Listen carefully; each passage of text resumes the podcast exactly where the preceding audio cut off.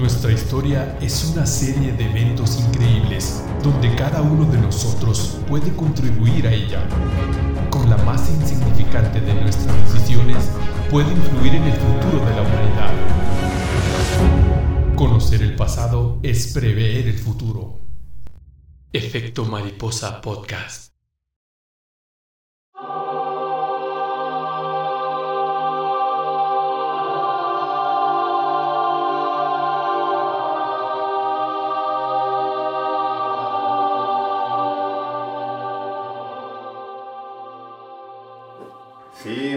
Noches, días. ¿Cómo están mis pinches perritos? Qué pasión. Te salió con naturaleza. Bueno, pues bienvenidos a la segunda temporada del Efecto Mariposa. La primera la terminamos después de cuatro capítulos densísimos de la independencia. Están chingones, pero, pero pues necesitas, necesitas echarle coco. Entonces ahora empezamos con la temporada número 2 con, con mi nuevo flaco, porque estás hecho un pinche puerco. Raúl Fierro, alias Superstinsky. ¿Cómo estás? ¿Qué tal? Gracias, gracias por la invitación. Y pues aquí venimos a hablar locuras y medias. Se me da la mentira y se me da la locura. Entonces creo que va a fluir bien esto. Así es que si dicen, si, si escuchan puras pendejadas, pues ya saben. Excelente. Y tenemos también el enemigo del conocimiento, Gerardo, el G, Multiple Disease Castro. El ahuyente del ácido fólico también. ¿Cómo estás? Muy bien, gracias por la invitación también. Aquí vamos a aprender las pinches mentiras del enano y a ver si te puedo entender a ti con la S, esa, esa, esa pinche S. Es increíble que es igualito a Cancalo. Cancalo, ya lleva la máquina. El chango. Bueno, pues ahora tenemos un tema escabrosón, eh, para que no, se, no nos enfrasquemos en, en discusiones pe- pendejas, ¿verdad? Pero, pero pues sí está chido, un chingo de investigación. Habla de la Biblia, los inicios de la Biblia y su relación con otras culturas que ni nos imaginamos que, que están relacionadas. Pues aquí mucho van a ser este... Eh, asunción, eh, sí, pensamiento, lo que creemos, ¿verdad? Yo lo que hice fue tratar de establecer las cosas más factuosas o los hechos más, más, más reales que pude encontrar. Pero pues va a haber, va a haber, este, va a haber espacio al, al debate y al... De-. ¿Desde Adán y Eva o te vas a ir más adelante? No, vos- no, no, me voy a ir desde, prácticamente desde Abraham. Ok. ¿Vale? Entonces, como siempre, empezamos con un punto de no retorno. Abraham Entonces, John, ¿verdad? Estamos de hablando Abraham, de Abraham, de Abraham el travieso. Y es de la canción de nuestro padre Abraham, si sabes por qué, ¿verdad? Porque tiene muchos hijos nuestro padre Abraham. Sería nuestro, nuestro padre Luis Raúl. Oye, bueno, empezamos con el punto de no retorno, que es el, el- el punto que creo yo que hizo que todo cambiara, todo fuera como es ahorita. Y empezamos.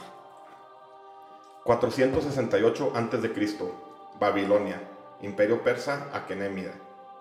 El poderoso rey persa Artajerjes I encomendaba, mediante una carta decreto a un sacerdote escriba judío de nombre Esdras los asuntos eclesiásticos y civiles de la nación judía. Esdras 7:13 al 28, según la Biblia. La nación judía, que su abuelo y fundador de la dinastía persa, en detrimento de los babilonios, mediante el cilindro de Ciro, permitía al pueblo judío regresar a su tierra y levantar nuevamente sus templos.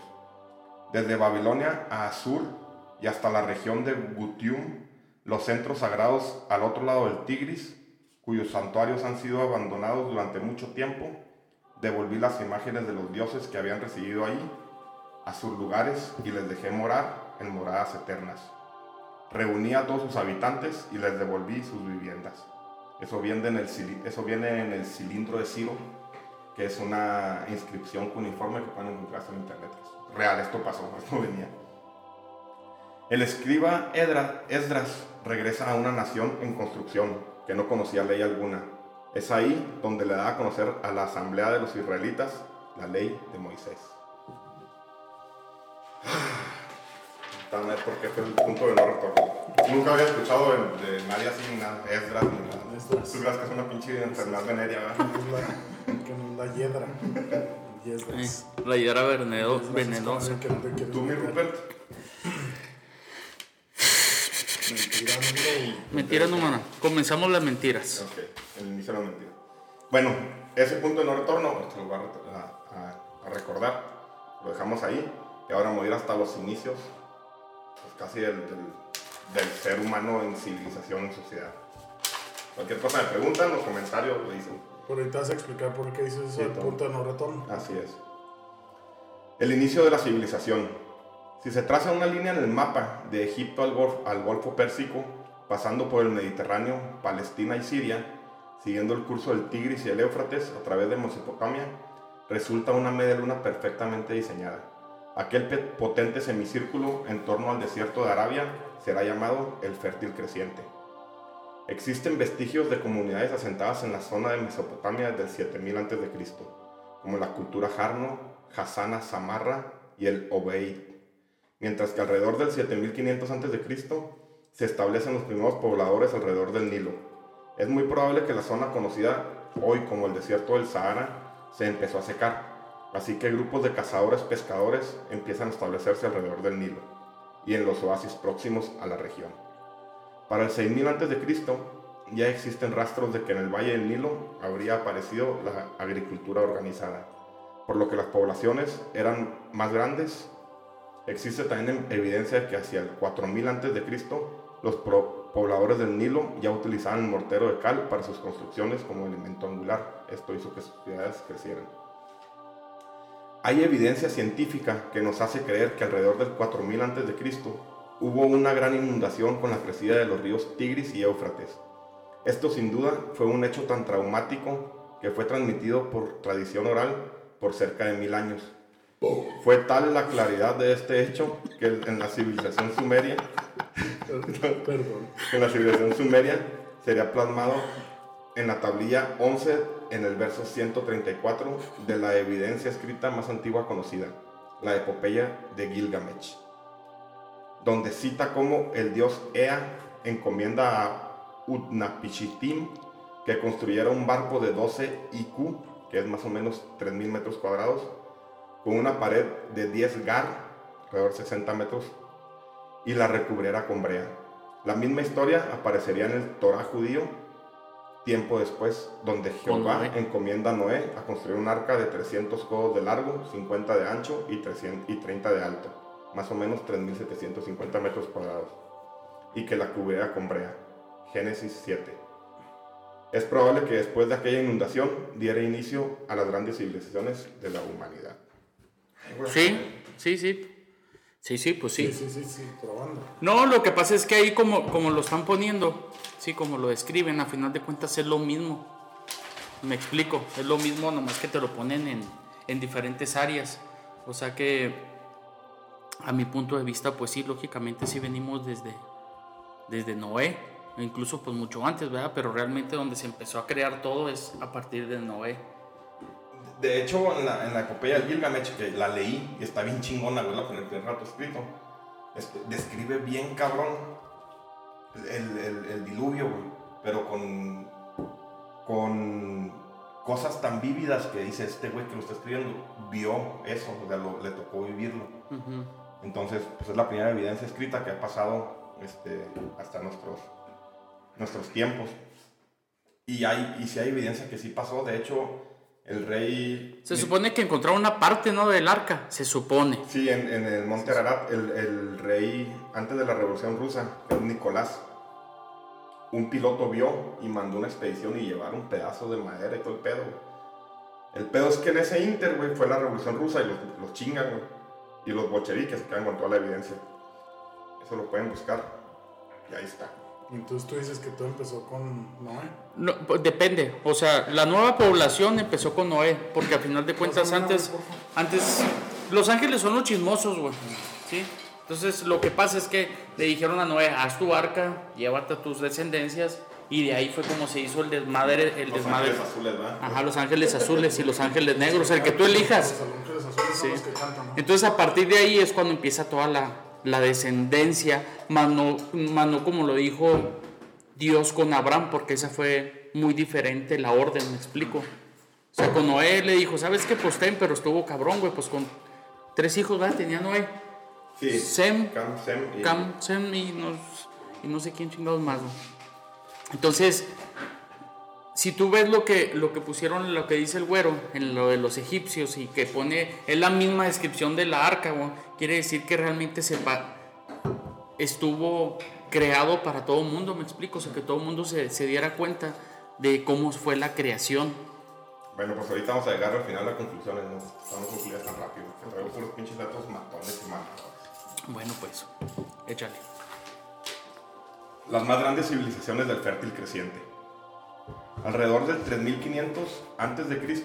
se desarrolla en Mesopotamia la civilización de Uruk, donde se inventa la rueda. Y la escritura de esa época es la epopeya de Gilgamesh, 3500 a.C. Y con el asentamiento de varias ciudades-estado daría luz a la civilización que llamaremos Sumerios y de Akkad. Para el 3800, pequeños grupos de comunidades agrícolas en el delta del Nilo, que ya manejaban la obsidiana, empiezan una pequeña civilización poderosa, cuyo dirigente tenía el control total de las personas y los recursos del Nilo. Esta será conocida como la cultura Nagada, y su centro de poder se llamaría Hiercómpolis, más tarde se llamará Abilón. Esta cultura, en su creciente poder y riqueza, empieza a fabricar una diversidad de bienes materiales como cerámica pintada, jarrones decorativos, joyas de oro, lápiz azul, marfil, y también empiezan a, utilizar símbolos escritos que más tarde evoluciona- evolucionarían a los jeroglíficos. Estoy hablando de dos diferentes, Sumeria acá y, el- y- y- y la civilización del Nilo, que al mismo tiempo van floreciendo. Pero esto, estos florecieron mucho más, ¿no? Hablando tecnológicamente. No, hombre, vamos a ver, eso, eh, muy similar, nomás que pasó algo con los sumerios, que se perdió un chingo de su registro. Estos, estos habitantes del delta egipcio, primero voy a explicar el delta, porque yo no sé qué chingados era un delta, la neta, güey. El delta es donde desembocan los ríos, que hace como, un- como que sean varios ríos. O sea, viene el río, el río Nilo, güey, y donde va acercándose al mar, pues, se hacen varias, varios canales, o varios ríos más pequeños que desembocan. es el Así delta, como el güey. Chubíscar. Ándale, así como el chubisca, Como el los ojos del chubisca. Los chubisca. pinches cerotes por Sí. Por eso AMLO la estaba haciendo de pedo porque quería el Delta. No quiere sacar la, la- la sangre de las venas ese cabrón. Chingas a tu madre. Estos habitantes del delta egipcio tenían una organización feudal y llegaron a establecer dos reinos con sus monarcas respectivamente. Uno de ellos estaba en, un lugar pantanoso y lo llamaban el reino del junco. Su símbolo era el tallo de un junco y su capital Buta. El otro sería conocido como reino abeja. A estos reinos solo los separaba el Nilo. El reino abeja conquistó al junco y así el delta del Nilo quedó unificado. Ya estaban unos güeyes de un lado, otros con los pinches cancanos, ¿verdad? Como, Sí. los, como los del acero, One. ¿Qué pinche barrio culero naciste tú? ¿Cómo se llama eso? Saltos Carique, ¿cómo, cómo era? Los ranchos. Era donde estaban los alegres y los lords, ¿no? Los que Diego amaba. Los lords. Los lords. Chingados se ponen los lords. Yo soy del acero One, compa. Ya decir los lords así con Sí. R se va. Sí. Lords. Esos eran los de la Epo, ¿no? No, güey, estás pendejo acá lo de la parral, güey. Diego adoraba a los alegres, que alegres por siempre. Y se hizo un tatuaje de un O sea, payaso en el pecho. tumba. Por eso se le cayeron las chichis. Bueno, pues así quedó unificado el delta del Nilo. Los sobrevivientes del Junco huyeron y se establecen en el Alto Egipto y fundan nuevas ciudades. Yo como soy un pendejo, creía que el Alto Egipto era el que estaba más pegado al mar. Si tú, tú, tú ni de pedo te imaginas dónde está Egipto, no sé, aquí la juventud. Aquí cruceando Chiapas. Bueno, pues el- la parte más central de la Tierra es el- está el- lo más alejado del mar es el Alto Egipto y lo que está pegado al mar es el Bajo Egipto. Ok. Este, entre el 3200 y el 3000 antes de Cristo será llamado el periodo protodinástico, dinastía 0 o Nagada 3. En esta época surgen las primeras y auténticas ciudades egipcias, Tinir, Nubet, Neger, con los gobernantes del Alto Egipto. Narmer sería su último rey descendiente de reyes Nagada, como Horus Escorpión II y o Horus K. Por lo que Narmer sería el fundador de la primera dinastía egipcia que uniría el Alto y Bajo Egipcio. Calor, güey. No. No, está haciendo calor, pero no está a gusto. No para prender el aire. No, no, no mames, güey. pues Estamos a menos, Mucho 60, beso, tú, güey. Menos 10. menos 63 grados afuera, ¿verdad? güey? Ok. Este creciente fértil fue entonces el centro de la civilización hasta la edad de oro de los griegos y romanos. Ah, Para el 2000 a.C. parecería que el resto de las civilizaciones estaban dormidas. El reino de Minos en Creta comienza a florecer. En Francia apenas algunas piedras señalan que empiezan a sepultar a sus muertos. En el Reino Unido se construye el famoso megalito de Stonehenge. Estos güeyes haciendo unas pinches este, chingonerías. Ahorita voy a hablar de ellos, las pirámides de Egipto y todo. Estos Sí. güeyes son los que les hicieron. Los egipcios, Pues pero sí. 2500 antes de Cristo. Hay una, la, las torres canoladas de Ur, está bien chingona también, 2500. Y de Stonehenge, las pinches piedras esculeras, 2000 antes de Cristo. 500 años después empiezan a poner piedritas arriba de otras. China apenas ve un destello de civilizaciones, mientras América y África duermen en la oscuridad. Aquí te metes y es otro pedo porque me metí a investigar civilizaciones más antiguas en América hay una, hay una que se llama la civilización Caral, que es de la misma fecha de estos de los sumerios, de 3000 antes de Cristo, igual que Egipto. Y se parecen un chingo, güey. Si ves en internet, y las pirámides igualitas, güey. Entonces ahí ya te metes. ¿Y dónde están esas? En Perú. En Perú. Ahí ya te metes de que, cabrón, porque están construyendo igual. Pues ya, pero es otro pedo, ¿ah? Ahí una vez leí un libro que se llama Cuando los- las piedras hablan, los hombres tiemblan. Pues supone que están. Las pirámides están orientadas a la misma dirección, A ¿no? Orión, la constelación de Orión. Sí, tiene un chingo de cosas, pero no vamos a meter en eso de las pirámides porque es un pinche tema. Estás diciendo pendejadas, no, no. No se tiene razón, pero. Pero qué bonita manera de amenizar el podcast. Como me gustaría que una señora comiendo una dona, güey. Un taco. Un taco de canasta.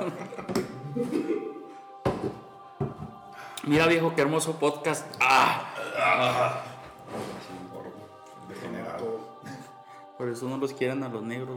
Negros y gordos. Negros y gordos. Pelos. Para el 2000 a.C., las civilizaciones del creciente fértil ya son altamente desarrolladas. Los faraones tienen ya mil años ocupando el trono. Las pirámides escalonadas de Saqqara llevan casi mil años de existir. Y las maravillosas pirámides de Keops, Kefren y Miquerinos en el Valle de Giza ya tienen más de 500 años de antigüedad. El faraón Amenjet I ya extiende su dominio desde Nubia al sur hasta Canaán y Siria. A orillas del Mediterráneo florecen las ricas ciudades de los fenicios. En Turquía se funda el poderoso reino hitita.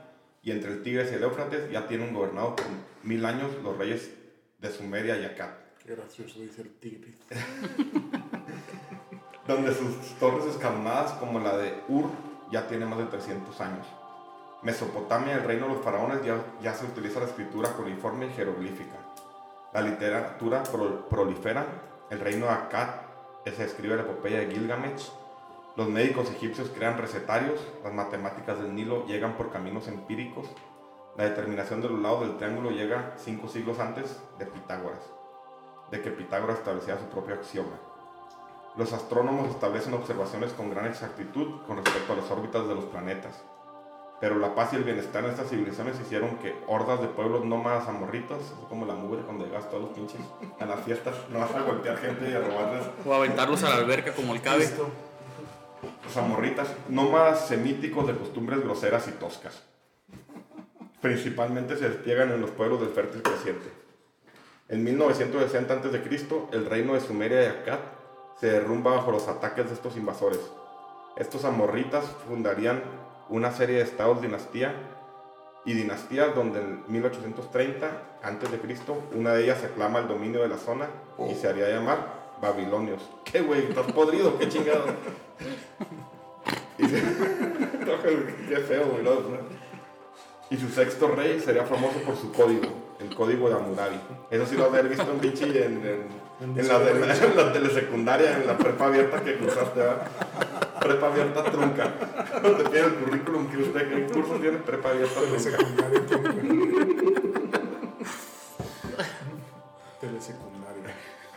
En Egipto, la invasión de los Hicsos, reyes pastores procedentes de Canaán Libia, o sea, la pinche misma bola de hordas majaderas y toscas que se fueron a donde había feria, güey. Se apropian durante más de 250 años del Bajo Egipto y, y su delta famoso. Pues es que realmente en Egipto era donde estaba todo el desmadre. No, y en Sumeria. es Pero los, los, los billetitos eran, estaban en, en Egipto. No, en los dos lados, estaban bien cabrón las dos, nada más que salen unos pinches grupos de terroristas, de vándalos de la Rosario, güey.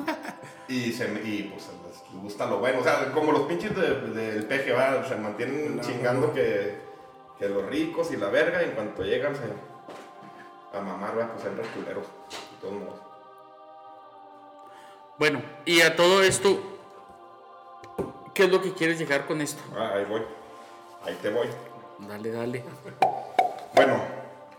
Que me dejas con paréntesis y un negro repitiendo, ah, como los hipopótamos que les pegas por atrás. Y, ah, ah, ah. La telesecundaria. Tras la derrota, la derrota de los reyes Hicsos del Bajo Egipto, esta dinastía tomaría, digo, es la dinastía 18, perdón otra vez. Tras la derrota de los reyes Hicsos del Bajo Egipto, la dinastía 18 tomaría las riendas del poderoso imperio.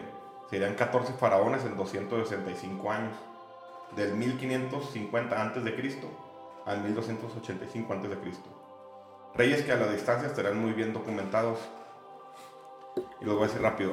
Amosis I, Amenofis I, Tutmosis I, tu hermosa, II. Tu hermosa primero.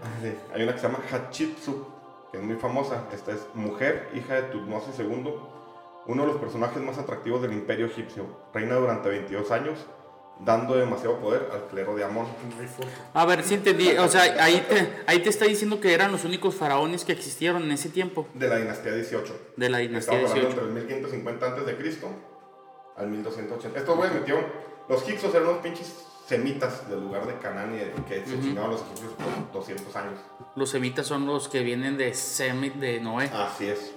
Y, y, se meten y se hacen su dinastía, güey. Al mismo tiempo se han chingado en Sumeria a los sumerios hicieron el, el, reino, el reino de Babilonia. Entonces los güeyes como que eran bien malandros y se chingaban las grandes potencias. En Egipto los logran sacar 250 años después, Pero esos güeyes eran semitas, güey. Sí, los semitas, los, que vienen de Sem, del hijo de... de Sem, todavía no son hebreos, güey. Semitas, güey. Están pendejos. Están pendejos. Tutmosis 3, Amenfosis segundo, Tutmosis 4, Amenfosis tercero, y, y, seguiría lo que se llama Akenatón, ahorita voy a hablar por qué es tan importante, Había un culto que le metieron un chingonazo, güey, se llamaba el culto a Amón, y, y, apoyaron, y era lo mismo cagada aquí que la los pinches padres que están cagados en feria, lo mismo, pinche mafia, la mafia del poder. Entonces ahí se queda, güey. Entonces aquí voy a empezar a hablar de, de cosas que son ya más interpretativas. La memoria histórica es un recuerdo colectivo de un hecho histórico. Y la historia son hechos factuales concluidos a través de evidencias. O sea, la historia tiene evidencias que puedes comprobar. La memoria histórica es, un dicho que se, ha, que se ha trasladado generación en generación sin tener ninguna evidencia científica. Más quiero dejar esto porque aquí vamos a lo... Sí, ahorita, ahorita dijiste algo muy importante que es de que se tiene registro, o sea, de las cuestiones que tienen registro, pero hay obviamente cosas de las que no se tiene registro. Es que realmente muchas cosas, en su gran mayoría, son nomás de boca en boca, güey. En especial la Biblia. En especial la Biblia. Ajá. Lo que vamos a hablar. Eso, es bien importante, por eso es que tiene muchas interpretaciones. Porque Así es. es importante si se registró, si no se registró, si, si es nada más como lo interpretas. Pues es que a final de cuentas existen los dogmas. ¿Me explico? pues sí, los dogmas es que no lo puedes probar. Que no lo puedes probar, pues te digo, o sea, realmente mucha religión Como todas las dogmas. Que dices tú. Yo soy el dogma fierro. Exactamente. Voy a crear mi dogma fierro. De hecho, los romanos y los griegos, antes del 550 a.C., eh, su única base para conocer Asia Menor era la Biblia. O sea, que hablaba de una ciudad y, o sea, pues sabrá la verga, puro pedo. Para esta investigación me leí como una tercera parte, porque realmente nos estamos metiendo más en el, nos vamos a meter más en la primera parte de la Biblia, güey. Este, que es el Pentanauco o el Torah de los judíos, güey. Y me leí un libro que se llama Y la Biblia tenía razón. Entonces leí como 100 páginas, güey. Está chido, güey. Está chido. Es un libro. Es un libro, Simón. Entonces aquí es donde empezamos ya. Ahorita lo que metí es el pasado profundo de las civilizaciones a las que nos vamos a meter ahorita. Por eso era importante decir, mejor ese es la, el gordo eructativo, estaba nomás con la cara de pendejo. ¿eh? Sí. Pero bueno, por eso. Pregúntame, culero. Entonces aquí me voy a meter en un personaje bien importante y ustedes van a decir las, lo que les Venga, lo que sientan. Ajá. Después de todos estos reyes que les dije, faraones, este güey queda. Se llama Akenatón. El último que dijiste, ¿no? Que era importante. Sí, el que es Akenatón. Akenalgón. Ajá. Y esto es historia. ¿Ves ahorita lo que dijimos, memoria histórica? Historia, esto es historia. Hay datos. Hay cosas verídicas. Hay, cosas que se pueden comprobar, ¿verdad? Como estelas con porque eres así, estás podrido, güey. es que no entiendo cómo puedes estar repitiendo el gas aquí o algo, la verdad, me lo estoy tragando. Bueno, Akenatón. En 1347 a.C., de, Cristo, ya con cinco años de reinado, el noveno faraón de la poderosa dinastía 18 del reino de Egipto lideraba la primera conversión forzada de religión conocida por la humanidad. Primero el poderoso faraón cambió su nombre de pila Amenhotep. Hágase la voluntad. ¿Qué quiere decir amén? Amén, hágase. Hágase la voluntad de Amón. O sea, de amén, eso significa. Amén en egipcio. Amenhotep. Amén, amén es. Hágase tu voluntad. O sea, Amenhotep cuarto quiere decir hágase la voluntad de Amón. Se cambió el nombre de Amenhotep cuarto por Agenatón, que quiere decir agradable a Atón. No solo se cambiaría el nombre, sino que de tajo prohibía el culto de cualquier otra deidad, eliminando así toda estructura clerical y sus riquezas. En ese nuevo culto atonista, solo él sería el puente entre el pueblo y el poderoso disco solar. O sea, nada más eh, como el Papa, ¿va? Él es el puente entre Dios y, el pueblo, ¿va? O como Andrés Manuel. Fundaría una nueva ciudad llamada Amarna, con el dinero confiscado al clero. Amarna sería la capital en detrimento de Tebas, en vez de Tebas. La ruptura con el pasado milenario de numerosos dioses quedaba totalmente consumada. O sea, este güey mandó la verga y hizo la primera religión monoteísta.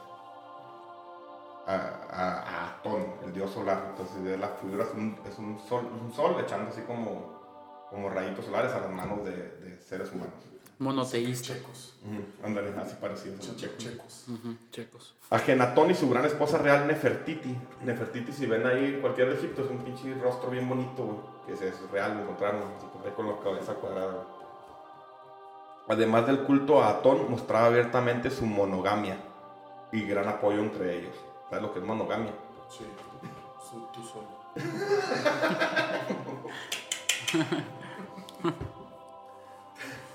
es que, es que, si, pudieran verle la cara con su... Este rey hereje, como se le conocía después, en medio de su revolución, funda, las, funda ciudades en los más lejanos confines del imperio con el fin de extender su religión monoteísta. En Nubia funda Geniatón, que quiere decir la que encuentra a Atón, y muy cerca de Urusalim, en Sumerio, ciudad de paz, fundaría Coniotonu. Urusalim, ¿a qué te suena? Urueta. Urusalim. Urusalim es Jerusalén. Urusalim, Jerusalén. En, en, Sumerio. La nueva religión monoteísta de Agenatón se basaba en el amor, la fraternidad, la paz, que debía sustituir a la guerra, la superstición, la hechicería y la guerra, ya dije. Atón, la flamante deidad de la época, representada por un disco solar que emana cándidos rayos solares a las manos de seres humanos, donde el faraón serviría como la única vía de comunicación entre el pueblo y la deidad. Pero, ¿cómo era Genatón y qué predicaba? O sea, era como decir que él era como un profeta, se podría decir, que era la única conexión con Dios. Así es. Entonces él decía, todo, lo que quieres es a través de mí. Así es. Pero fíjate lo que predicaba a Genatón. Prohíbe que se arrodillen ante él se viste sin lujos, tiene un matrimonio monógamo. Viviendo recto y honradamente es como se honra a Dios. Elimina la esclavitud. Exhorta a los pobres, siervos y desvalidos a luchar por Atón, cuya victoria será la desaparición de la injusticia. Aconseja a las mujeres a solo tener dos hijos para que los puedan cuidar muy bien. Prohíbe la caza masiva. Come y viste con sencillez. Le confisca las posiciones al clero y lo reparte entre colones y labradores. Tú ni pedo respetarás el 90% de las cosas que dicen. los ricos, el clero y cortesanos apoyaban la religión de Amon, mientras los pobres esclavos apoyaban a Atón. eh, un discurso de Agenatón a dignatarios de Egipto dice lo siguiente. Solo hay un Dios que se halla por encima de todo y que rige nuestros destinos. Nuestro Dios Atón. Dios es el sol, el sol mismo que da vida a todas las cosas. Abjurad del Dios Amón y de sus ídolos y seguid mi doctrina. Seamos iguales todos los hombres antes de que la muerte nos iguale. Las escuelas de sacerdotes serán cerradas. Los sacerdotes no fueron nunca servidores de Dios. Sus doctrinas son erróneas y hay que apartarse de ellos. Cerraré todos los templos de Amón, que son fuente de ingresos para los sacerdotes. Incautaré de todos sus astilleros y buques, de sus talleres y canteras, y de todas sus tierras y graneros, y de todo el ganado que en su afán de dominio han llegado a formar un Estado dentro del Estado. Los sacerdotes podrán ser ahora demandados y llevados a los tribunales. Esa que nunca lo han escuchado, pero se les hace, ¿qué se les hace similar? A Mahoma. Ese, ese, hizo muchas cosas, o sea, pues es como un Jesús, es como un Mahoma, se podría decir. Bueno, ahí va otra similitud. Este es un extracto del himno de, de Atón. Cuando te ocultas en el horizonte de poniente, el universo se sumerge en las tinieblas y queda como muerto. Los hombres duermen en sus moradas con la cabeza tapada y ninguno puede ver a su hermano. El mundo yace en silencio. Es que su creador reposa tras el horizonte. Pero el alba, desde que te alzas en el horizonte y brillas, disco del sol, durante el día, expulsas a las tinieblas e irradias tus rayos, entonces el doble país es una fiesta. Es el himno de Atón, Ahora os voy a hacer un extracto del Salmo 104. Si retiras tu aliento, toda criatura muere y vuelve al polvo, pero envías tu espíritu que da vida y renuevas el aspecto de la tierra.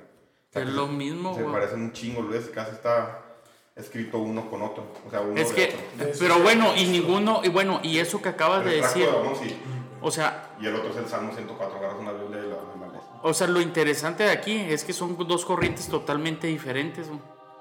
es la misma corriente, pero son faraones egipcios. No, no, o sea, lo que voy yo es que son, ¿cómo te lo puedo decir?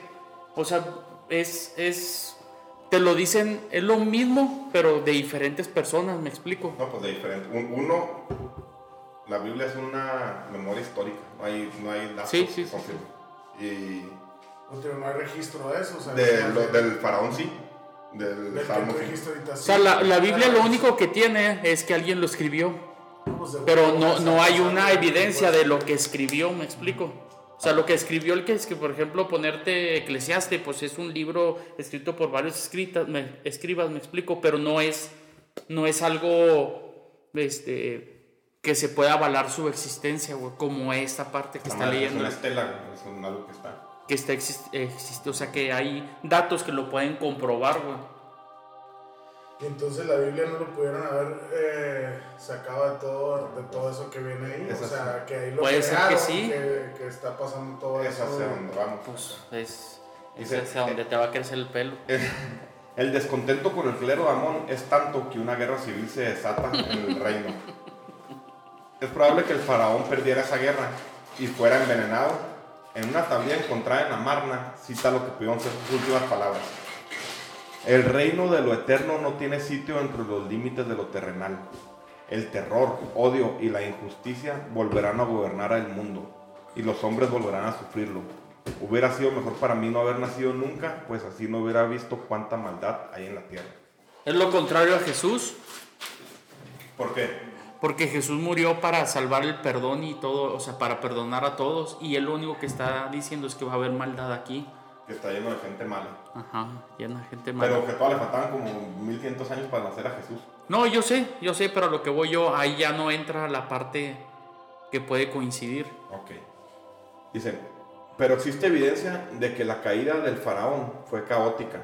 Y muchos eruditos del tema, incluso en una novela del célebre, del célebre Sigmund Freud, donde afirma que la religión monoteísta de Moisés es la de Agenatón.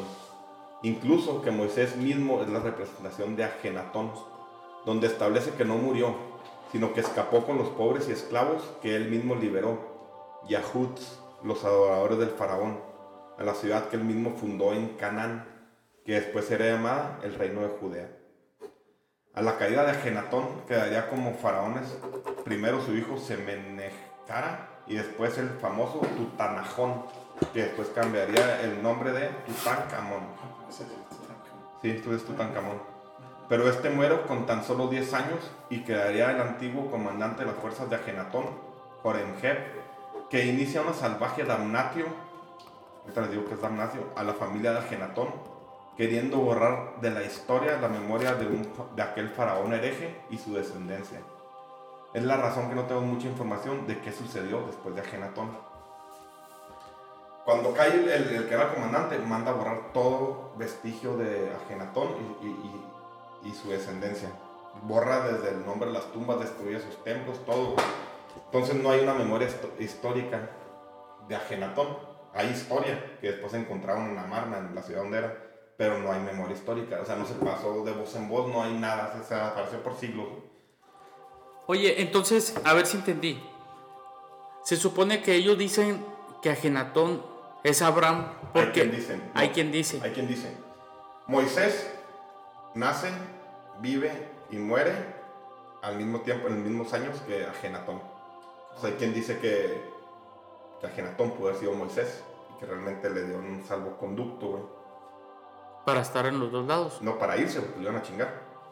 Pero ahora vamos a hablar de Moisés que es memoria histórica.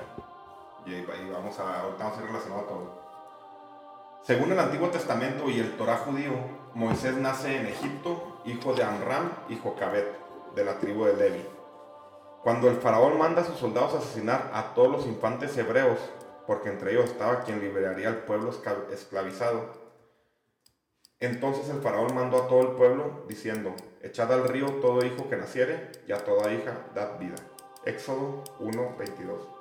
Lo mismo que hizo Herodes. Después, sí.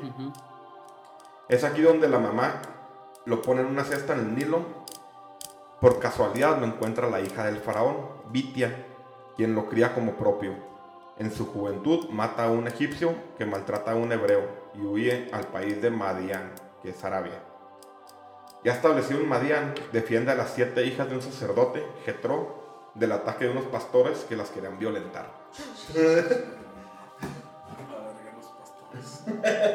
mira, ahí viene, yo creo A la verga las bocinas y a la verga los pastores. Ah, que quería levantar. Las muchachas. Cuando Jetro escuchó de la valentía de Moisés, lo invitó a comer, le dio refugio y a su hija se fuera. madre, ¿no? Es que también hay unas cosas ahí en la Biblia, en el Génesis, que es una pinche locura, ¿verdad? ¿sí? el Éxodo y todo eso. Tan, bueno, el Éxodo no tanto, pero el Génesis es una locura, güey. Bueno, es aquí donde YHWH, Jehová, le pone así, se le manifiesta a Moisés en la zarza ardiente, que es un pinche árbol ardiente que nunca se quemaba, no está ardiendo, ¿eh?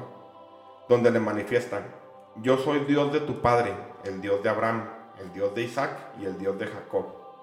He visto la aflicción, de mi, la aflicción de mi pueblo que está en Egipto, y he conocido sus angustias. Por eso he decidido liberarlos de los egipcios y llevarlos a una tierra buena y ancha que fluye leche. y miel. Te enviaré al faraón para que, me, para que saques de Egipto a mi pueblo, a los hijos de Israel. Yo soy el que soy. Éxodo 3, 5 al 14. Moisés, que ya había procreado dos hijos con Sefora, Gersón y Eliezer, se regresa a Egipto con su mujer e hijos. YHWH, que es Jehová, toma el sueño de Moisés, números 25, con sueño y fiebre. La razón es que Moisés se casó con una mujer politeísta y para librarlo de los terrores ordena que Sefora le toque sacramentalmente sus partes sexuales. que le toque el timbre, pase corriente. y que le haga la circuncisión a sus hijos. Solo así, YHWH soltó del terror a Moisés. Chingón, le ven un puñetón y así ya lo liberar. Sí, pues no puedes dormir, ¿verdad? Yo creo que de ahí viene. Sí, y qué raro, fíjate, porque después de Moisés siguió Josué y ninguno de sus hijos siguió así como Moisés. ¿Siguió como? Sí, o sea, no, no, no, güey. O sea, el que siguió lo que Moisés estaba haciendo, güey, fue uno que se llama Josué, güey, y fue, no fue ninguno de sus hijos, Ah, no, o sea, otros hijos, Moisés tenía. aparte No, no, no, no, no. Tenía sus dos hijos, güey, ¿sí? Y Moisés se muere y se va a la chingada. Entonces el que lo sustituye para seguir predicando, haciendo, es Josué, güey. Sí, que ni alcanza a ver la tierra prometida. Ándale. No la ve lejos de No la ve, así es. Sefora regresa con sus hijos y su padre, mientras Moisés regresa y junto con su hermano Aarón demanda al faraón la libertad de los hebreos. El faraón se niega, a lo que Dios responde mandándole 10 plagas.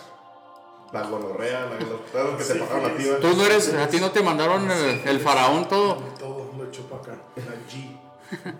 el faraón de la carique. Le manda 10 plagas que hacen que el faraón cambie de parecer. A causa de eso, Moisés libera a 600 mil varones, a puros hombres y niños. A mujeres, imagínate, pinche. Salieron como pinches locos. Lidera 600 mil varones. El faraón cambia de opinión y parte con un gran ejército a recuperar sus esclavos. A sus pinches perros. Estos atrapados entre el mar y los soldados desesperan. Pero YHWH dividió las aguas Jehová, por, me- por Jehová. mediación por de Moisés, permitiendo a los israelitas cruzarlos con seguridad. Cuando los egipcios quisieron alcanzarlos, las aguas volvieron a su cauce y ahogaron a todo el ejército. Después de terminar por tres meses en el desierto, Éxodo 19, Moisés sube al monte Sinaí, donde espera por 40 días hasta que directamente del dedo de Dios recibe las tablas de la ley escritas con su dedo. Deutérimo 9.9. Obviamente. Ya se subió al cerro a que le, a que le dieran su pinche putazo, dieran sus órdenes. No A cómo registro, vivir nuevo. de boca en boca. Según Levíticos 18, la ordenanza de YHWH, Yahvé, es la siguiente. Les va a poner mucha atención para que se les grabe. Para Los que, diez mandamientos. para que aprendan, putitos. Dile a los israelitas que yo soy el Señor su Dios. No sigan las costumbres de Egipto, el país donde vivían antes. Los cholos. ni las costumbres de la gente de Canaán, la tierra a los que los llevo. Cumplirán mis mandamientos y obede- obedecerán mis leyes.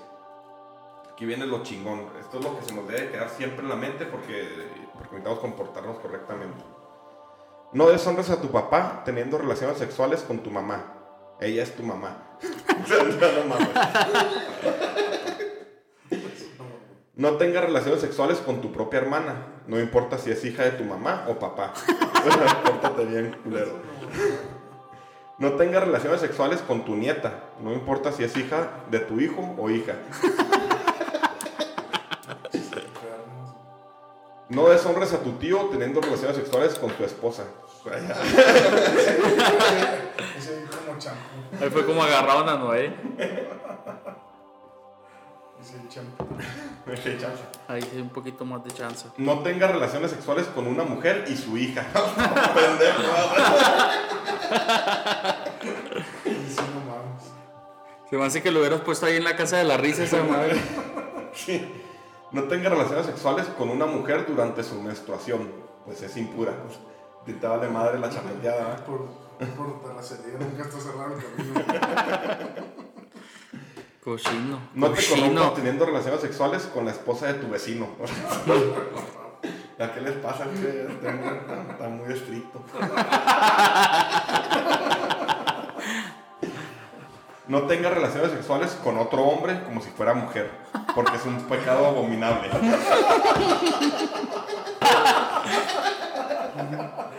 El otro es hombre.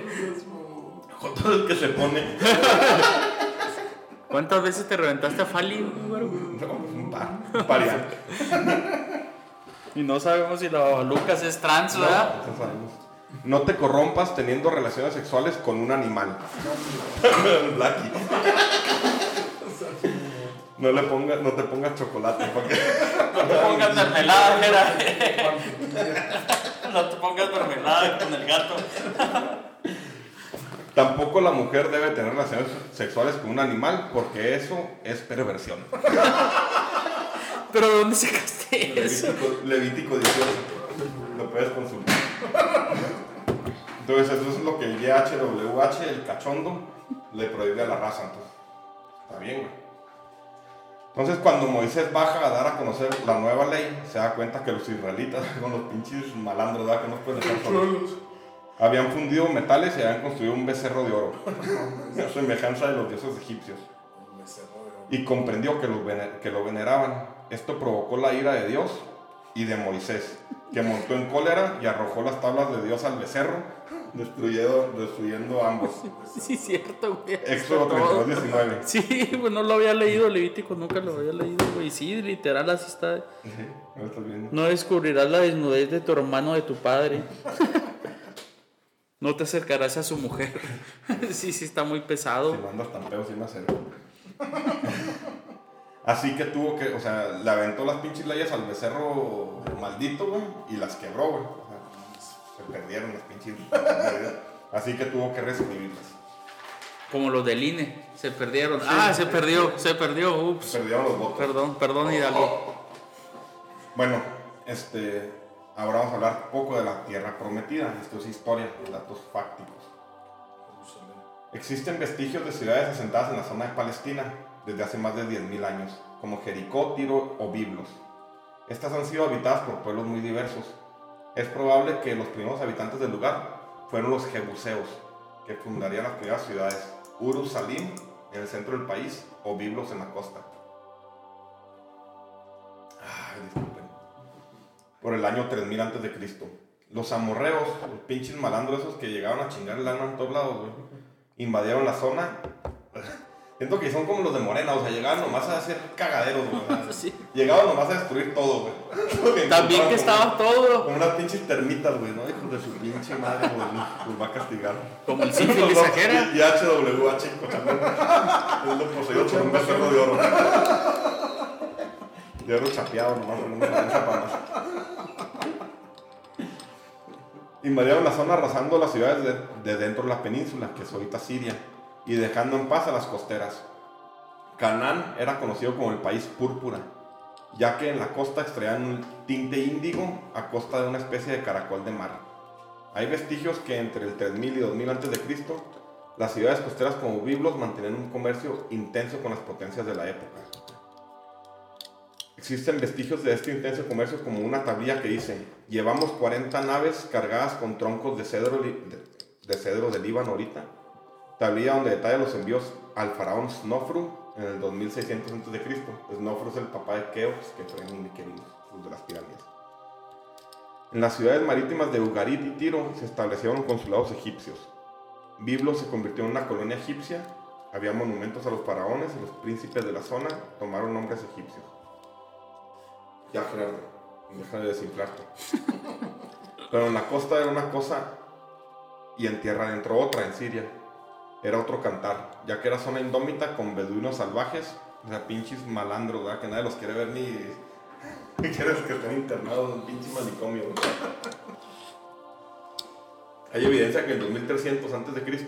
Egipto manda expediciones punitivas a ponerles unos putazos a estos culeros.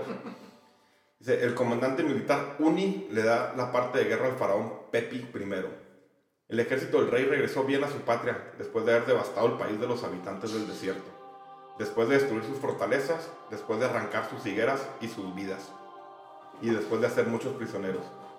Así fue como llegaron a Egipto los primeros semitas, designados como habitantes del desierto. Chusebek, ayudante del faraón Sestrosis III, escribe, Su Majestad se dirige al norte a derrotar a beduinos asiáticos. Llegó a un lugar llamado Sekmen. Sekmen cayó con el mísero Renetú los egipcios denominaban a Siria Palestina con el nombre de Renetú. Segmen es Sigmen, la primera ciudad en Canaán que Abraham encuentra en su peregrinaje.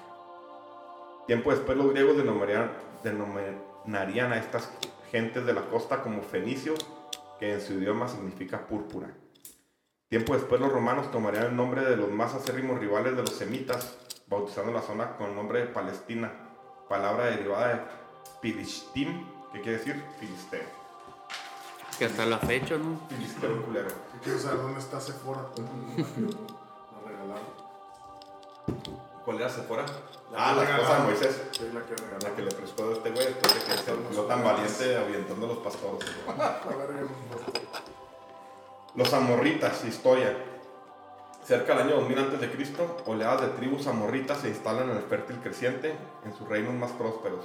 Estos nómadas semíticos muy belicosos que venían de Renetú, Siria, Palestina, emigran a ciudades sumerias como la de Uruk, se mezclan con su población, de costumbres groseras y toscas comienzan a beligerar, o sea, a chingar la borrega, y se chinga el reino de Sumer y Akkad, que ya lo dije ahorita.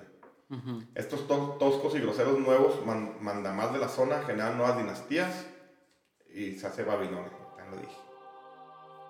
Este, entre estas tribus semitas amorreas probablemente había una que cambiaría la configuración del mundo, la familia de Abraham. Con el tiempo, o sea, Abraham pinche salvaje, Con el tiempo y después de desenterrar la mítica ciudad de Ur, después de la Primera Guerra Mundial de 1918, en 1918 pudo dar veracidad a los relatos bíblicos del Génesis. Ur Kasdim o Ur de los Caldeos era un faustoso lugar donde los sacerdotes celebraban el culto al dios de la luna, Nanar. Antes de las grandes pirámides de Giza, aquí ya se ha construido el famoso Siguat de Ur, la gran torre escalonada. Si metes ahí la torre de Babel, parece un chingo en internet, ¿ves? Esta pudo ser la base para la mítica torre de Babel. En esta torre escalonada se puede apreciar el nombre de su constructor, Rey Ur Nano. El enano. Es altamente probable que el patriarca hebreo pasara su juventud como ciudadano de una gran ciudad, heredando la tradición de una civilización antigua y bien organizada, por lo que descartamos que haya sido un simple nómada. Las tumbas de, esta, de esta metrópoli eran más faustosas y más bellas que las de Tutankamón, solo que tenían mil años más de antigüedad pueden checar en internet, tumba de Lady. ¿Y está buena? Pues está muy chingona, no sé si estará buena, un dibujo, es un libro vaquero, En Ur se encuentran evidencias del diluvio universal. Es decir, ¿por qué es tan importante? Porque en la Biblia, en el Génesis, te lo voy a decir, Abraham habla de Ur, de los caldeos. todo el mundo creía que era una fábula, Y después de la Primera Guerra Mundial, excavan ahí y encuentran una pinche ciudad bien pirulota y hacen unos pozos, güey, y encuentran otra ciudad, entonces cinco metros después, otra ciudad, Ur 2. Entonces eso, como es puro lodo, casi casi que demuestra que, que, hubo una ciudad Ur y luego un, el diluvio universal y lo volvieron a construir sobre esa ciudad. Entonces está, está bien interesante. A la verga también es un pinche diluvio. El diluvio pues el COVID. el, Manuel, el COVID con AMLO, una combinación perfecta, güey. Ahí va la ley de Moisés, la ley de Moisés que es memoria histórica. Tomó pues Teraj a Abraham su hijo, a su nieto Lot, hijo de Aram, y a Sarai su nuera, y media hermana de su esposo, y lo sacó de Ur, de Caldea. Génesis 3, 11.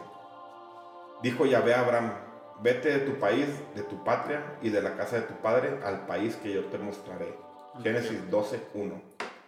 Y tomó a Sarai, su mujer, a Lot, hijo de su hermano, y a todos los bienes que había ganado y las personas que había adquirido en Harán, y salieron a la tierra de Canaán, y a tierra de Canaán llegaron.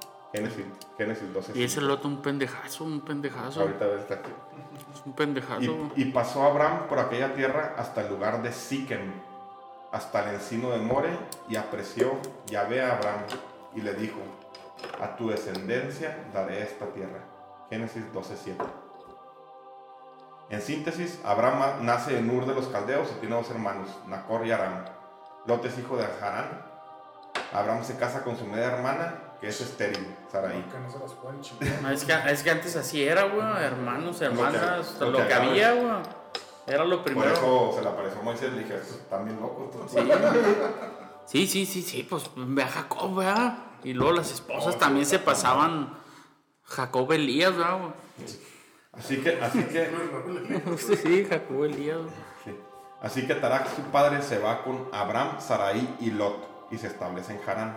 Aquí muere Terah, padre de Abraham, a los frescos 205 años. Así que cuando Abraham cumple jovenazo de 75 no, años. pero Abraham, Abraham murió como a los 600 cigarros, ¿no? Abraham, Sí, viejo. Rabo verde. A los 70. Dios le ordena ir al país que yo te indicaré. Así que junto con Sarai y Lot parte rumbo a Canaán y llegan a, Siquem, tierra que Yahvé le promete. O sea, que huevo le prometió una tierra que no era de ellos, ¿verdad? Pues desde ahí empezó el... Como el, el, el- ¿Cómo se llama esa madre de volver al pueblo robado? Un instituto, todo es un instituto, pinche miserable, no, no, no. Tras una hambruna en Canaán, Abraham tiene que emigrar a Egipto. Aquí se da cuenta que su esposa Saraí es hermosa ante los ojos de los hombres. Cuando te vean los egipcios, dirán, su mujer es, y me matarán a mí y a ti te reservarán la vida. Génesis 12:10. Ahora pues, di que eres mi hermana para que me vaya bien por causa tuya y viva Sí, mi porque alma por causa de ti. El rey la cuidó, el, el de ese güey. Si no la cuidó, se la Sí, que- sí, hasta sí, que sí, hasta que lo descubren Abraham, que es su primo. Y aconteció que cuando entró Abraham a Egipto, los egipcios vieron que la mujer era hermosa, en gran manera. También los vieron los príncipes del faraón, los príncipes y el faraón, y la alabaron delante de él, y fue llevada la mujer a casa del faraón. E hizo bien a Abraham por causa de ella. Él tuvo, o sea, le cambió la Ahora entiendo por qué Abraham hizo lo que hizo, güey, con Sara, güey. Pues a huevo. Sara Sara hizo. lo hizo. Sara Ah, Joy. no, que le bueno, Pues sí, claro. Entonces le- este Sarah güey le, Joy. le- le- le dio a su ruca al faraón y el faraón le dio ovejas, vacas, asnos, ciervos, criadas, asnas y camellos. Mas Jehová hirió al faraón y a su casa con grandes plagas por causa de Saraí, mujer de Abraham. Entonces el faraón llamó a Abraham y le dijo, ¿qué es esto que has hecho conmigo? ¿Qué vergas traes? ¿Qué es esta sífilis que me pasó tu hija? ¿Por qué no me declaraste que era tu mujer? Como si no supieras nada. ¿Por qué dijiste, por qué dijiste es mi hermana poniéndome en ocasión de tomarla para mí por mujer? O sea, indignado, indignado. ¿Por qué traes pedos? Ahora pues, he aquí tu mujer, tómala y vete. Entonces el faraón dio orden a su gente acerca de Abraham y la acompañaron y a su mujer con todo lo que tenía. Así la mandó con todas las pinches ovejas. checos adentro. Pues sí. Le, dejé to- le dejó toda la crema. No, pero Sara era infértil, güey, no podía tener hijos. Sí, pero eso no que no llegara toda lechosa. Ah, no, pues sí. Que cerraron también, dejaron los La rellenó como un pavo, ¿verdad? Eso, es- eso es Le dejó la face más. Como vela de catedral.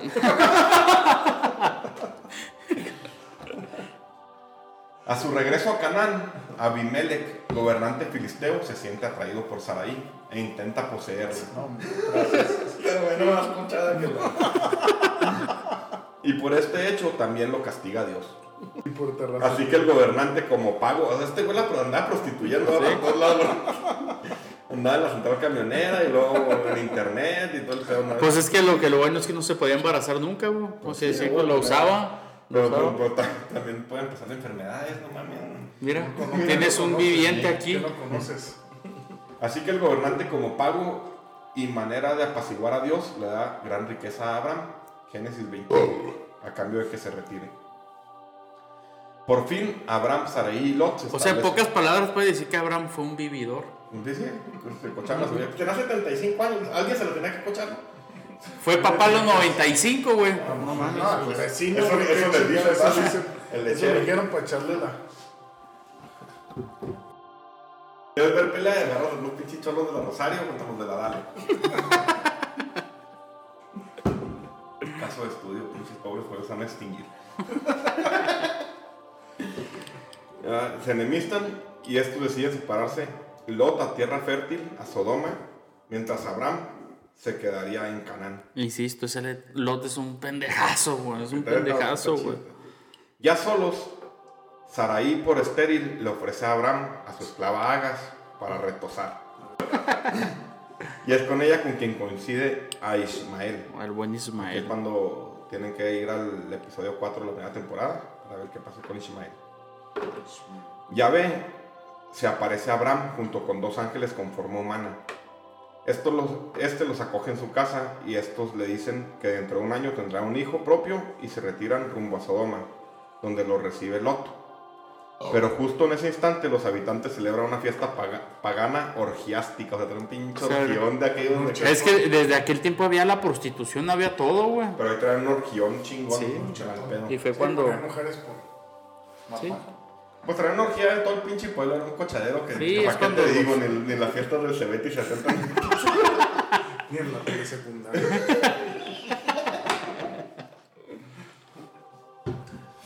La muchedumbre, al ver al, al, pa, al, par de finos ángeles, le gritan a Lot: ¿Dónde están esos hombres que llegaron para pasar la noche contigo?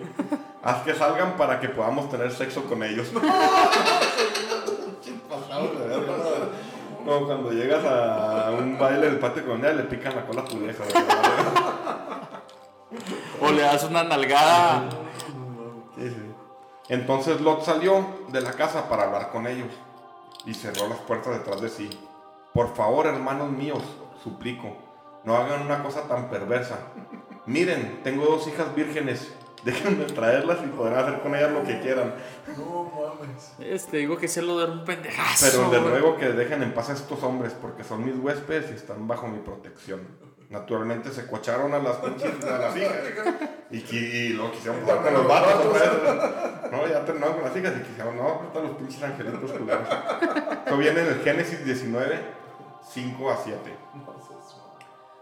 Los ángeles como se encabronaron porque se los querían cochar, castigaron a la turba con la ceguera. Pero le permiten a Lot salir con sus dos hijas, pero que no, sus dos hijas y la esposa que no tiene nombre, o sea, nunca no tiene nombre en ningún lado. Pero que no voltearan a ver la ciudad, pero la esposa, o sea, huevo, la pinche chismosa, no aguanta y voltea, Voltea. por lo que se convierte en sal. Génesis 18, 19. No, y el Lot también volteó, ¿no? No, No. en. Ah, sí, cierto. Lot y sus dos hijas se refugiaron en la montaña, en las montañas. Cierto día, la hija mayor le dijo a su hermana, no quedan hombres en ningún lugar de esta región, así que no podemos casarnos como todas las demás. Y nuestro padre pronto será demasiado viejo para tener hijos. Génesis 32. Oye, pero ahí- ahí en esa historia faltó que el Abraham estaba arriba del cerro, ¿no? Y le estaba esperando a Lot. Por eso le dijo, no voltees para atrás mientras aventaban fuego a Sodoma, ¿no? Ah, pues los ángeles dijeron que no voltearan. Están escuchando. Sí, que iba corriendo el Lot por la y le dijo, que no voltees, cabrón. Y la vieja, ay, a la chingada. Se convierte en sal. Bueno, regresamos que están las dos hijas y que no pueden casarse y que nuestro padre pronto será demasiado viejo para tener hijos. Ven, vamos a emborracharlo con vino y después tendremos sexo con él. De esta forma preservaremos nuestra descendencia por medio de nuestro padre. Finísima persona, nada más. Una gente muy adelantada para la época. Locos, güey. Sí, era- eh, son... Gracias, pues por eso está el ley y todas esas Sí, pendejadas. le lees el salmo y te la, te la jalas. Lee todo lo de Jacob para que te alegres y seas feliz. Eso ya va a ser después. Ahora voy un poco de historia, rápido. Sinué. ¿Han escuchado Sinué el Egipto? El egipcio. En 1850 antes de Cristo, el faraón Sestrosis III tiene el completo dominio de Egipto, Nubia y Canaán.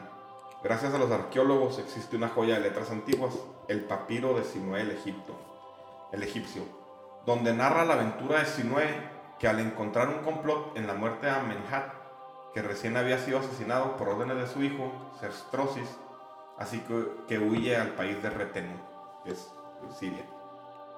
En este país es recibido por el príncipe Amunechi y le da cobijo y a su hija. Pinche gente muy... Loca. No, no, pues chingona, gente... ¿Cómo se llama? De bien. Gente de bien. Con el tiempo Amunechi lo hace príncipe de la tribu y así pasó mucho tiempo Sinué. Se hizo famoso y poderoso. Al tiempo sus hijos se hicieron jefes cada uno de su respectiva tribu. El príncipe de Retanao, le- de Retenu, le, con- le confió el mando de las tropas, así que se hizo comandante. En una ocasión, Sinué peleó con un bravucón de Retenú que quería sus haciendas. Pero Sinué había sido arquero del faraón, así que le clavó una flecha en el cuello, haciéndolo más poderoso y rico. O sea, le quitó, Todo. sí, le quitó todo el meco que le hizo de pedo. Fíjate la- el paralelismo cuando ve que se cochó a Saraí. Ujú. Ya anciano, añora a su patria y manda una misiva al faraón Sestrosis. Y este le contesta: Haz lo posible por regresar a Egipto, para que puedas ver la corte que formaste y besar la tierra junto a los grandes, las grandes puertas. No vaya a suceder que mueras en tierra extraña y que los asiáticos te den sepultura envolviendo tu cuerpo en piel de carnero. Sinué decide regresar. Distribuye su hacienda entre sus hijos y nombra a su primogénito jefe de la tribu. Así era la costumbre hasta que se convirtió en ley en Israel. Sinue regresa a Memphis de nuevo y ve una urbe ultra civilizada. Su majestad, dijo la reina, ahí tienen a Sinue. Ella lanzó un grito y sus hijos otro tanto. Él es en efecto. Esta historia se escribió en tiempos donde la Biblia cita la vida de Abraham. Y esta es cierta, Sinue. Entonces ahí vemos los paralelismos entre Agenatón y Moisés y Abraham y Sinue. Sinue es un, un rollo que sí, sí, es, sí está escrito, sí lo encontraron. Ah, entonces ahora sí para darle un cierre matón este pedo, ya tanta pinche porno ya. Libro vaquero de... No, hombre, no mames, qué cagadero, güey. Del Levítico 18. O sea, y... Que, o sea, el vato por eso prohibía esas mamás, porque sí existían ya, güey. Pues sí, güey. No te Cuando coches ustedes, con tus hijos están pinches enfermos, tienen un pinche mal de... No, no Pues sí, es que al final de cuentas es un pinche, una, es una locura. Yo como te dije, si tú lees la Biblia, pues vas a decir, ah, pues cómo chingados, ahí sí se permite. Y ahorita es un pecadote, ¿verdad? No, pues tienes que leer la Biblia con un pinche bote de lubridermis. Y con 12 rollos de papel regio. Ah, huevo, una pinche revista de Eres. De eres, la deja- la dejaron de escribir en el 83, yo creo, palmintacho. No dijiste con un video de Flans del 86. o- De Diana Salazar. Tímido, tímido. Bueno, el Torah, Mishnah y Pentateuco. Esto es un resultado de una investigación. Según la Biblia, Moisés escribe los cinco primeros libros de la ley de Dios los almacena en el arca de la alianza. Si ven fotos en internet del arca de la alianza, está en cabrón. Es mítico, pero la Biblia te la escribe en cabrón. Pero vean la- las fotos de, de la tumba de Tutankamón, que es el hijo de Agenatón. güey. Es igualita, es una mamada, unos, como unos, querubines, ángeles con las alas al revés. La tumba de Tutankamón es real, vas a la encontrar. El arca de la alianza es puro pedo, es pura leyenda, memoria histórica.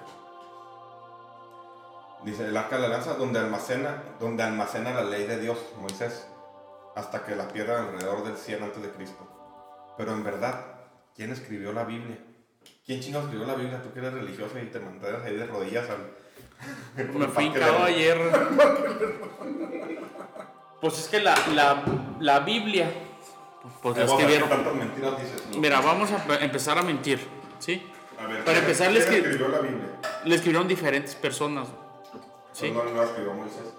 No, o sea, realmente la Biblia la escribieron después de Jesús, ¿verdad?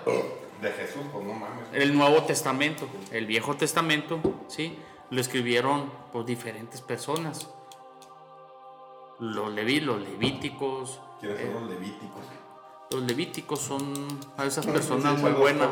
Son la- por la madera. Ajá, pues es que cada, cada Ahí te quien lo ha vaya para que dejes de mentir, güey. O sea, Vamos a, ponerle un final a esto para que te alivianes. Por eso te digo, lo escribieron diferentes personas. Ahí te va. El Torah es el documento más antiguo conocido en las grandes religiones monoteístas. Para los judíos se llamará así, el Torah. Y para los cristianos será el Pentateuco, que conforma los primeros cinco libros de la Biblia. El Génesis, el Éxodo, Levítico, Números y, Deutor, y Deu- Deuterónimo. Deuterónimo. ¿Cómo chingados se llama este pedo? La teoría más aceptada es la de Julian es- y es llamada hipótesis documentaria, donde asevera que no hubo ningún Moisés y plantea que la Biblia viene de cuatro fuentes distintas, transmitido primero de manera oral y después escrita. La primera fuente es la tradición ya vista. Se escribe alrededor del 950 a.C. en el reino de Judea. El dios es parecido a un ser humano llamado YHWH, que significa yo soy el que soy.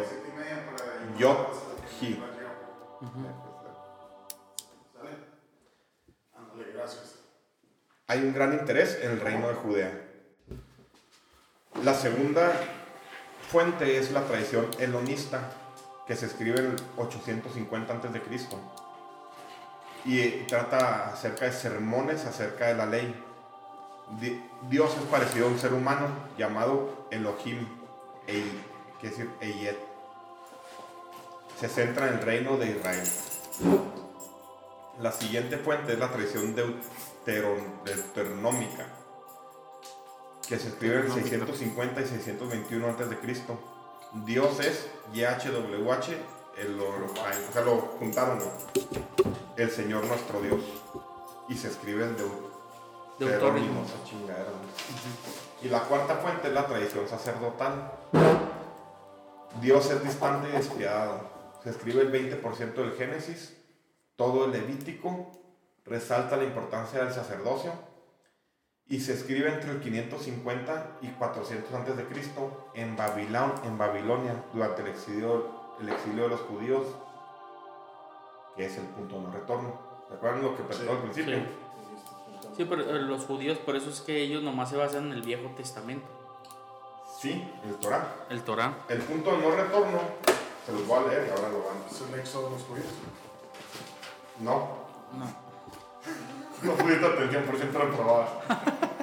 Atrás lo voy a leer. 468 a.C., Babilonia, Imperio Persa, Aquenémida.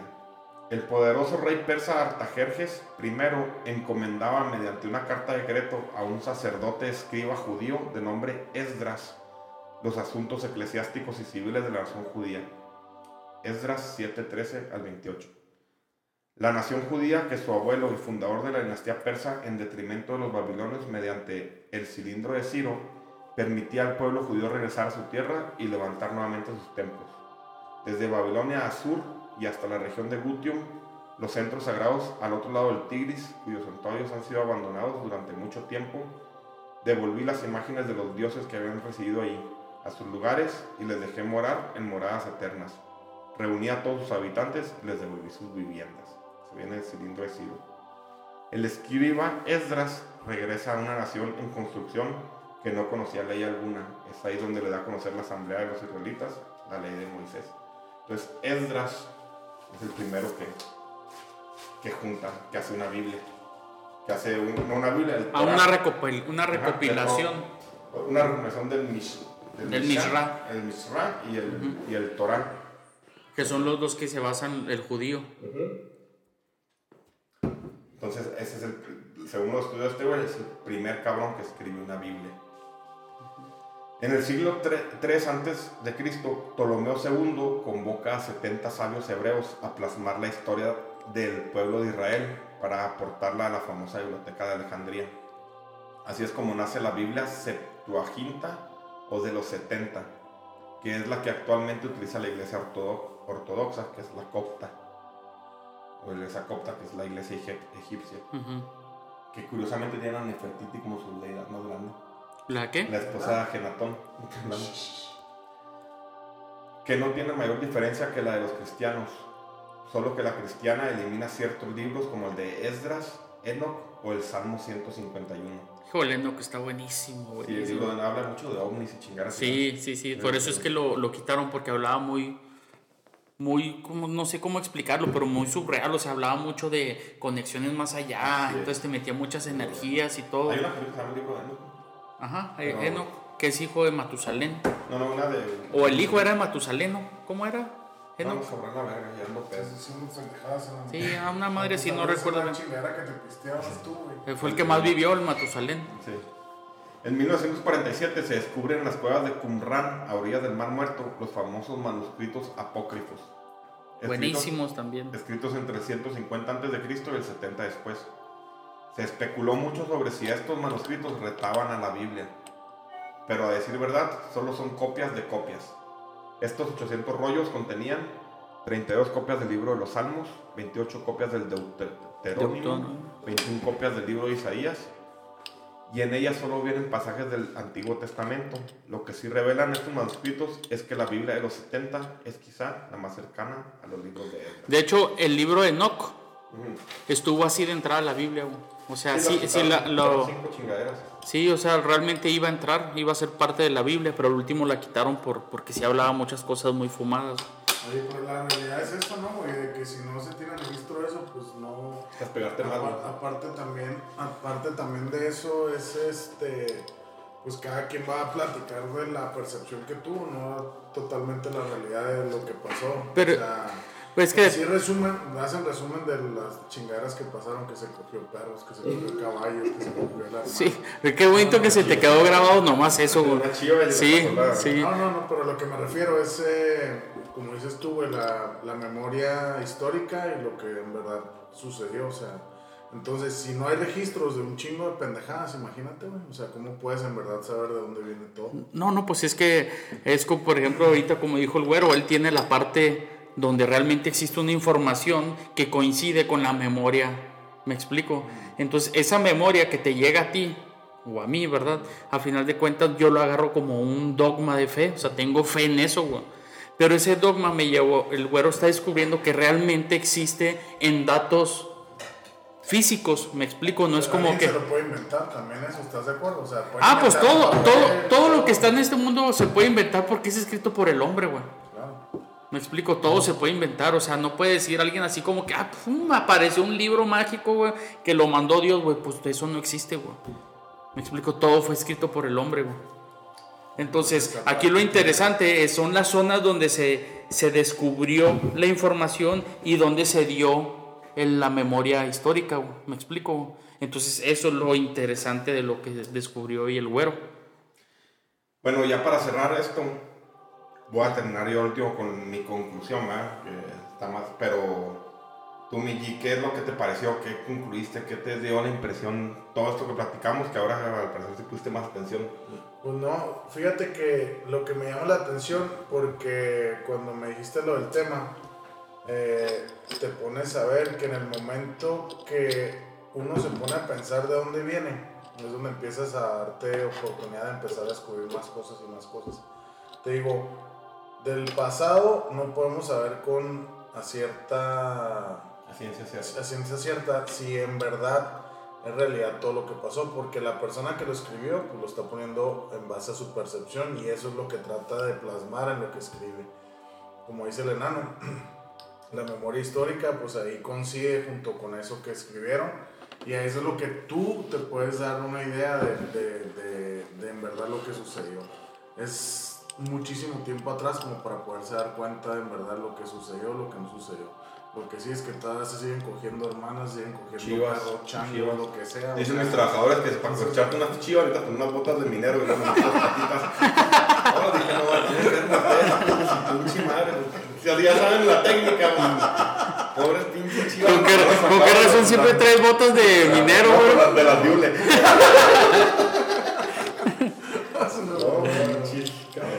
Entonces, el comportamiento, obviamente, todo eso viene desde, desde atrás. Y como dices tú, ahorita, pinches eh, cholos cagados que vienen, es igual. Lo mismo del pinche gente pendeja que está con el López Obrador, o sea, igual de, de bata, de gente que no piensa, gente que, que en verdad no tiene sentido de lo que está haciendo. Entonces, ahorita, ah, pues una... se proyecta, güey. Claro, pues imagínate una ruca que andaba de pepenadora, ahora es senadora de la República, pues que decir la verga. Pues claro, pues lo va, lo va a amar, ¿verdad? Sí, es como si tú te, te mandan ahorita de diputado, ¿verdad, güey? Pues te vas a volver loco y Andrés Manuel. Eh, eh, eh, te vas a cochar también. Pues sí. ¿Y tú, mi Rupert? Pues aquí lo que se me hace muy interesante es respecto a lo que tú investigaste en los tiempos, cómo se dio y en las áreas donde se dio, pues son muy totalmente muy diferentes las áreas y a final de cuentas es lo mismo pero con otras palabras. Entonces, aquí lo, lo que me llevo de esta noche, como se podría decir ahí, de esta noche, las gatitas de porcel, es que realmente pues es, existe algo escrito con evidencias que coinciden con lo que es mi dogma de fe. ¿Me explico? Entonces, realmente fortalece lo que yo pienso y lo que yo siento respecto a lo que tú sacaste información. Sí, pero es como lo mismo, güey. Si el vato que está escribiendo eres tú, güey, pues es pinche 20% verdad, el 80% mentira. Pues sí, pero estoy de acuerdo. Pero si hay un Raúl aquí, ¿sí?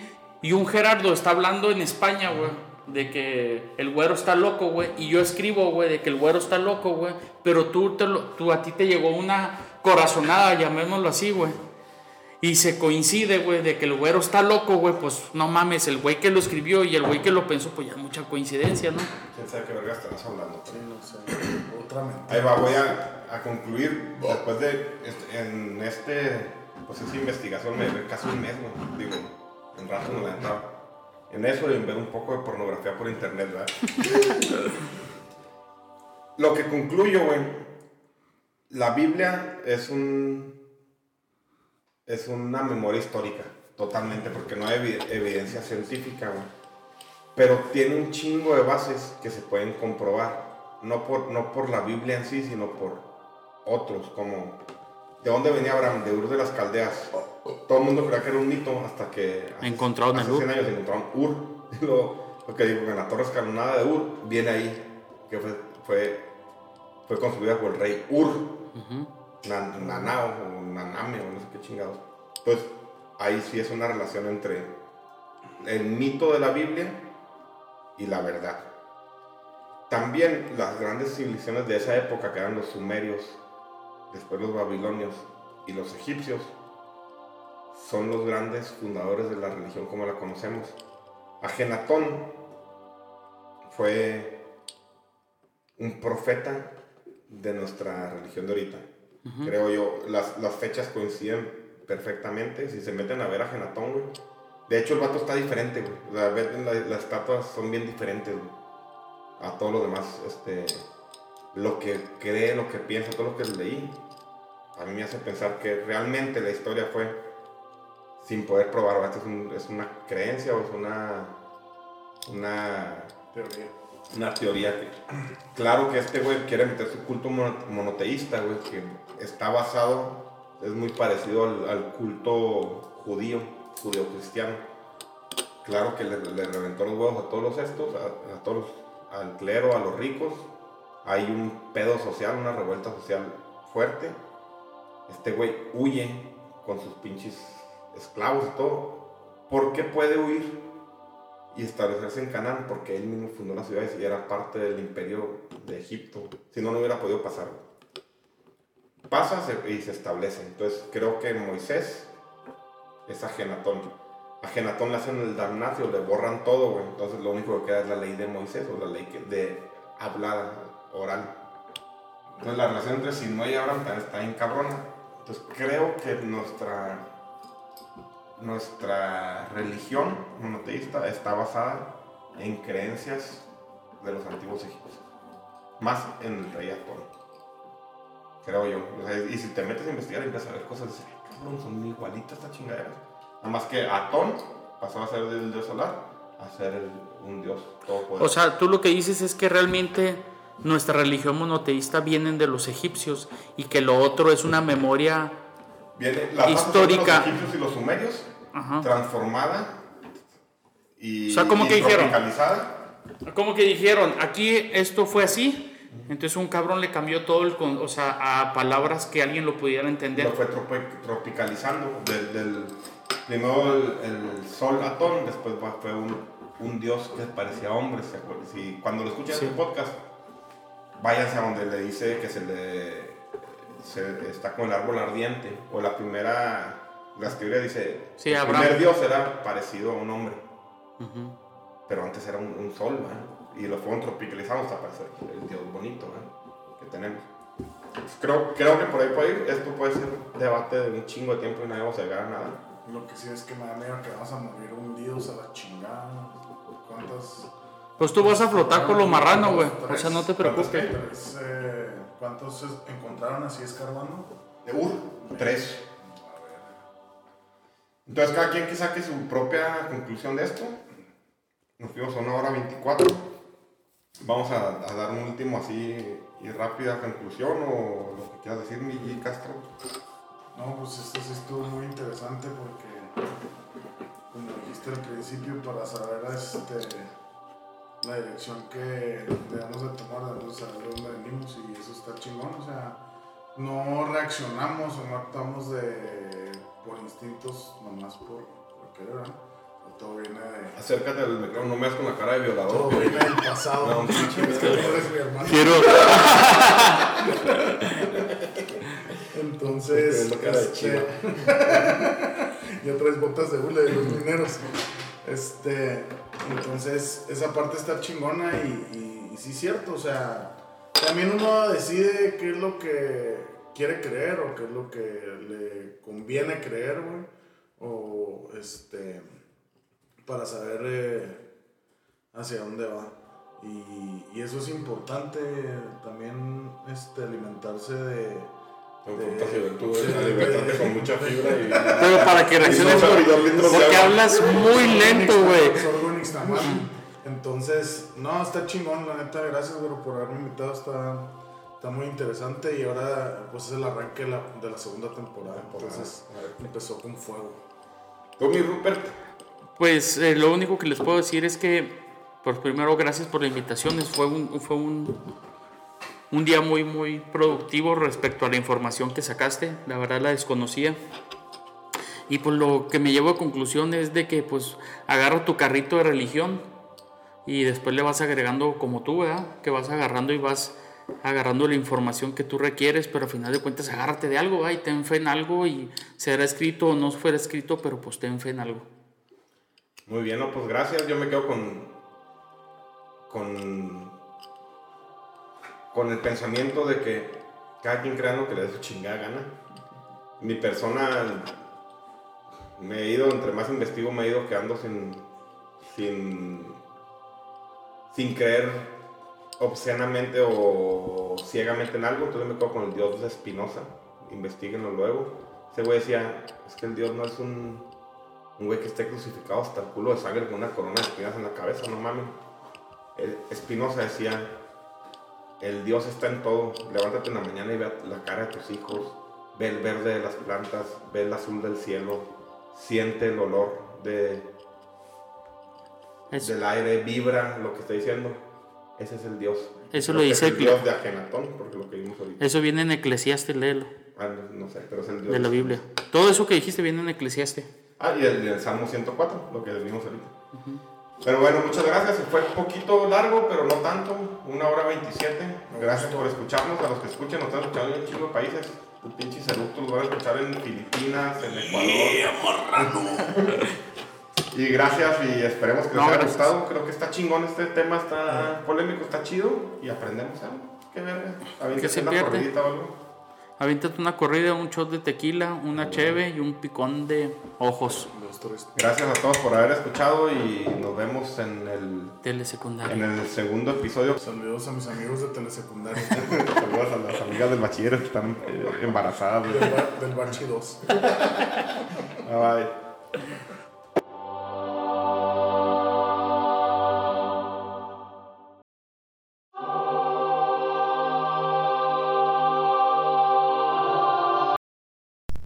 Efecto Mariposa Podcast.